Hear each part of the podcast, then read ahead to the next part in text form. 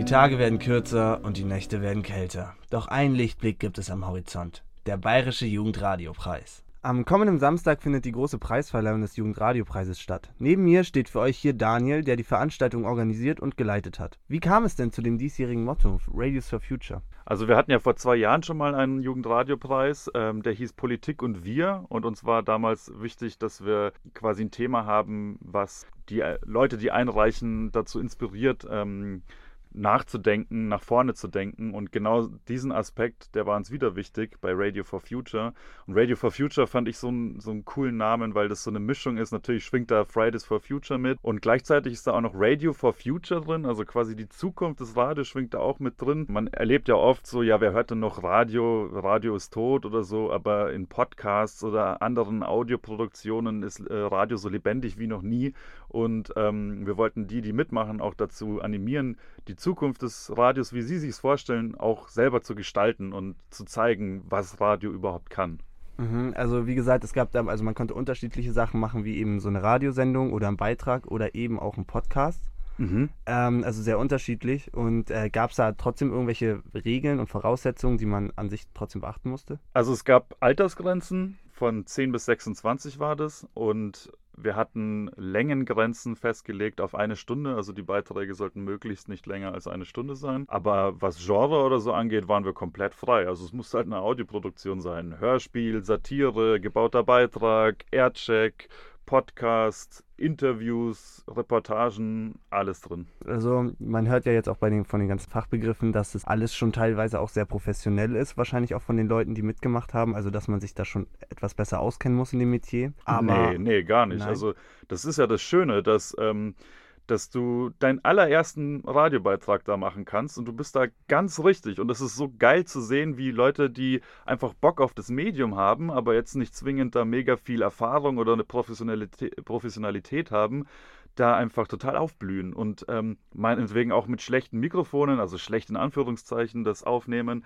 und ähm, einfach was Geiles produzieren. Und ähm, das ist das Wunderschöne, dass wir so diese Mischung haben von Leuten, die das mit einem sehr professionellen Ansatz haben, aber auch einfach Leute, die sich einfach ein Mikrofon schnappen und Bock haben. Also bis zum Vollamateur, der seinen ersten Radiobeitrag macht und schon einen, ähm, jemanden, der sich da etwas besser auskennt, ist eigentlich alles dabei. Ganz genau.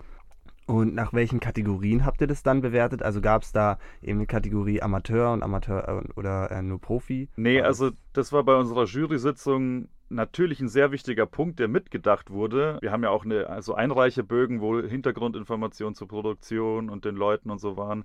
Das wurde mitgedacht, aber dadurch gab es keine Kategorien. Unsere K äh, Kategorien waren nach Alter.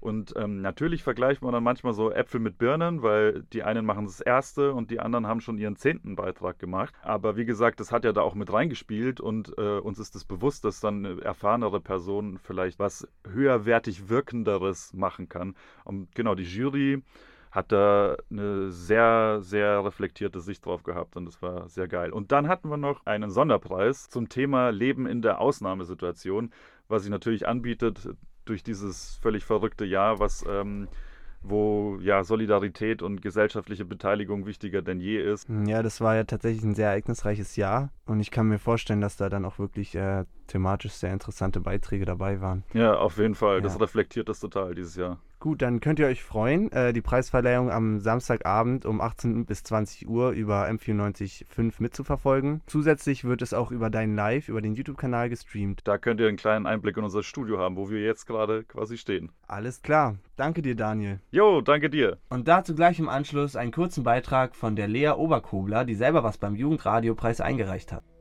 Kennst du den Planeten, auf dem du lebst? Schließe die Augen und stell dir das Meer vor den Wald, den Himmel, die Berge, Polarlichter, die Wärme, die Kälte, den Wind. Unsere Erde ist ca. 4,6 Millionen Jahre alt. Unsere Erde hat eine Gesamtfläche von 510 Millionen Quadratkilometer. Unsere Erde besteht zu 71% aus Wasser und bloß zu 29% aus Landfläche. Doch von dem gesamten Wasser auf der Erde ist der größte Teil, 97,4% Salzwasser. Dazu kommen 2,6% Wasser in Form von Eis und Schnee. Doch nur 0,3% des Wassers auf der Erde ist Süßwasser Umso achtsamer müssen wir mit diesem kleinen Teil trinkbarem Wasser umgehen. Unsere Erde wiegt schon 6000 Trillionen Tonnen. Unsere Erde ist der fünftgrößte Planet nach Jupiter, Saturn, Uranus und Neptun. Unsere Erde umfasst mehr als drei Billionen Bäume. Doch der Mensch hat allein in Brasilien eine Fläche Regenwald doppelt so groß wie Deutschland abgeholzt. Der Höhenunterschied zwischen dem höchsten und dem niedrigsten Punkt auf der Erde beträgt etwa 20 Kilometer. Unsere Erde umkreist die Sonne mit 29,78 Kilometer pro Sekunde. Auf unserer Erde leben 8,7 Millionen verschiedene Arten und wahrscheinlich noch einige mehr, denn viele wurden vom Menschen noch nicht entdeckt. Doch die Artenvielfalt ging in den vergangenen drei Jahrzehnten um 40 Prozent zurück. Auf unserer Erde werden rund 7000 Sprachen gesprochen. Auf unserer Erde herrschen Temperaturen von minus 89 bis plus 57 Grad Celsius. Die kälteste Temperatur wurde in der Antarktis gemessen und die wärmste 1913 im Death Valley, Kalifornien. Und du? Du lebst zwischen all den faszinierenden Dingen auf unserer Erde. Unser Planet ist unser Zuhause, unser einziges Zuhause. Wo sollen wir denn hingehen, wenn wir ihn zerstören? sagt Dalai Lama. Und er hat recht, denn auf unserer Erde leben 7,5 Milliarden Menschen, die einiges bewirken können.